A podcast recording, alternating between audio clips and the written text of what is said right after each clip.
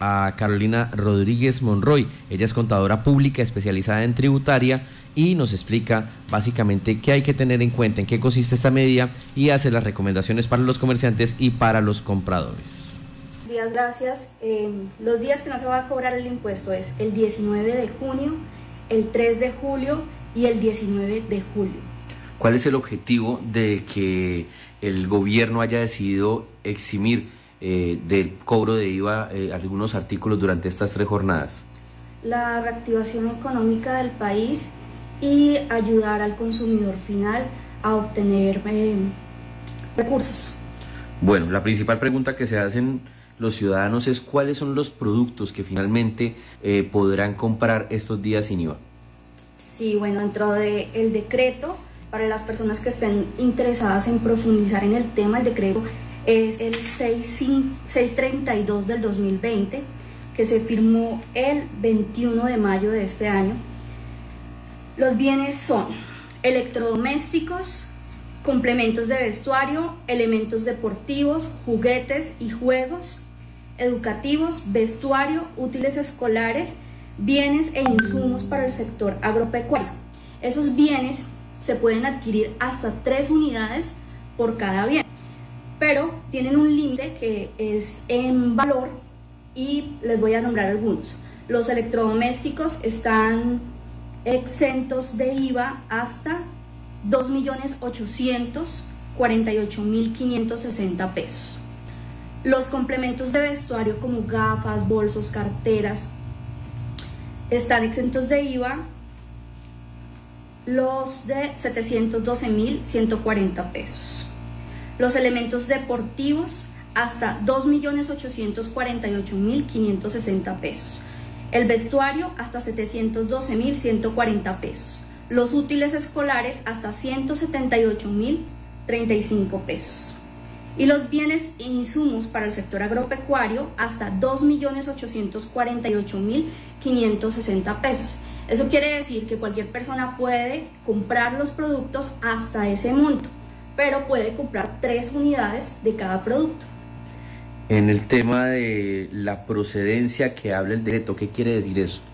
Ah, son los requisitos para poder hacer la venta y para poder adquirir los productos. Entonces es importante el cumplimiento de los requisitos. Los requisitos son, para la exoneración, para la exención, perdón, se debe cumplir los siguientes requisitos. Primero, deberán ser vendidos al consumidor final, es decir, que esos bienes no se pueden adquirir para posteriormente venderlos. Deberán emitirse factura de venta o documento equivalente. Los bienes deben ser entregados al consumidor durante las dos semanas siguientes a la fecha de emisión de la factura. La forma de pago, que es lo más importante creo que, que ha mencionado este decreto, es que no se acepta el efectivo, se aceptan otros medios de pago como tarjeta débito, tarjeta crédito y mecanismos eh, de transferencia bancaria. Otro de los requisitos es que máximo pueden comprar hasta tres unidades por producto. Y hay algo que quisiera hacer énfasis especialmente para los comerciantes y es que todos los medios de comunicación a nivel nacional han enfatizado en tres días que van a estar sin IVA y los productos que van a poder comprar los colombianos, pero no han hecho énfasis en algo muy particular que nombra el decreto y es acerca del procedimiento tributario. El procedimiento tributario que está al final del artículo indica que las personas que van a hacer la venta de estos bienes deben presentar información a la DIAN antes del 31 de agosto del 2020, donde tendrán que informar los datos de la persona, del comprador y eh, la emisión de la factura o el documento equivalente. So pena de una investigación de parte de la DIAN y eh, que puede llegar a establecer responsabilidades de fiscales y responsabilidades solidarias en caso de los representantes legales de las empresas.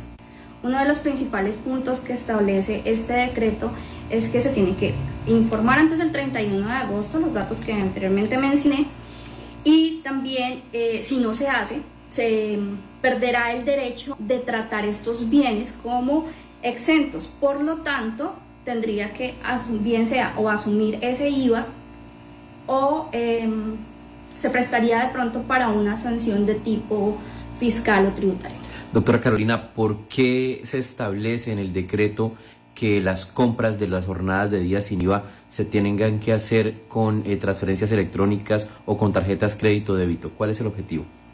Es muy difícil controlar porque el vendedor podría hacer una factura, puede hacer una factura y, o dejar unas facturas en blanco y en días posteriores colocar la fecha del día sin IVA. Entonces por eso se estableció que el mecanismo para hacer control es a través de las entidades financieras. Eso, al verse reflejada la operación en el banco, pues ya no podrá decir que se emitió la factura un día anterior o el día que no corresponde. Finalmente, ¿qué recomendaciones le podemos dar a los comerciantes y qué recomendaciones podemos dar a los compradores, a los ciudadanos que esperan poder aprovechar esta oportunidad? A los comerciantes que tienen que tener pues, la disponibilidad de la mercancía que van a vender, Recordarles que tienen dos semanas para hacer llegar esa mercancía al cliente final. Recordarles que, cada, que el cliente solo puede comprar tres unidades de cada producto, es decir, de vestidos, de bienes agropecuarios, de útiles escolares, tres de cada, de cada ítem. Y, eh, y a los consumidores finales recomendarles que tengan mucho cuidado con sus tarjetas crédito, sus tarjetas débito y las operaciones que realicen las traten de hacer en establecimientos que tengan ciertos requerimientos, ¿sí? O que ustedes conozcan, de pronto si es el comercio local que ustedes conozcan y que puedan entregar su tarjeta de débito o crédito con confianza. Hay otra cosa del decreto que me gustaría eh, comentarles y es acerca del impuesto nacional del consumo, que también lo trató el decreto, y esto va enfocado para los restaurantes, cafeterías, panaderías y todos los que venden alimentos y bebidas y bebidas en general. Eh, desde la fecha del decreto que es el 21 de mayo y hasta el 31 de diciembre, el impuesto al consumo será del 0%. Por lo tanto, es una buena noticia tanto para las personas que venden como para el consumidor final. Y también que desde el 21 de mayo hasta el 31 de julio, los locales comerciales están exentos de IVA, excluido, perdón, está excluido de IVA. Estas son entonces las recomendaciones que se hacen para aprovechar el día sin IVA. Eh, tener en cuenta los productos que se pueden adquirir, hay que conocer muy bien cuáles son las mercancías que están exensas de IVA y también... Eh, el monto, ¿no? Sí, los montos a los que usted puede comprar, hay unos límites de valor en cada uno de estos productos y no podrá comprar más de tres unidades para evitar la reventa de los productos. Y una recomendación muy importante que hace la contadora Carolina Rodríguez es compre en establecimientos de confianza, en establecimientos de reputación, de comercio local acreditados donde usted tenga la plena garantía, la tranquilidad, la certeza de entregar su tarjeta de crédito sin ningún inconveniente, sin ningún riesgo.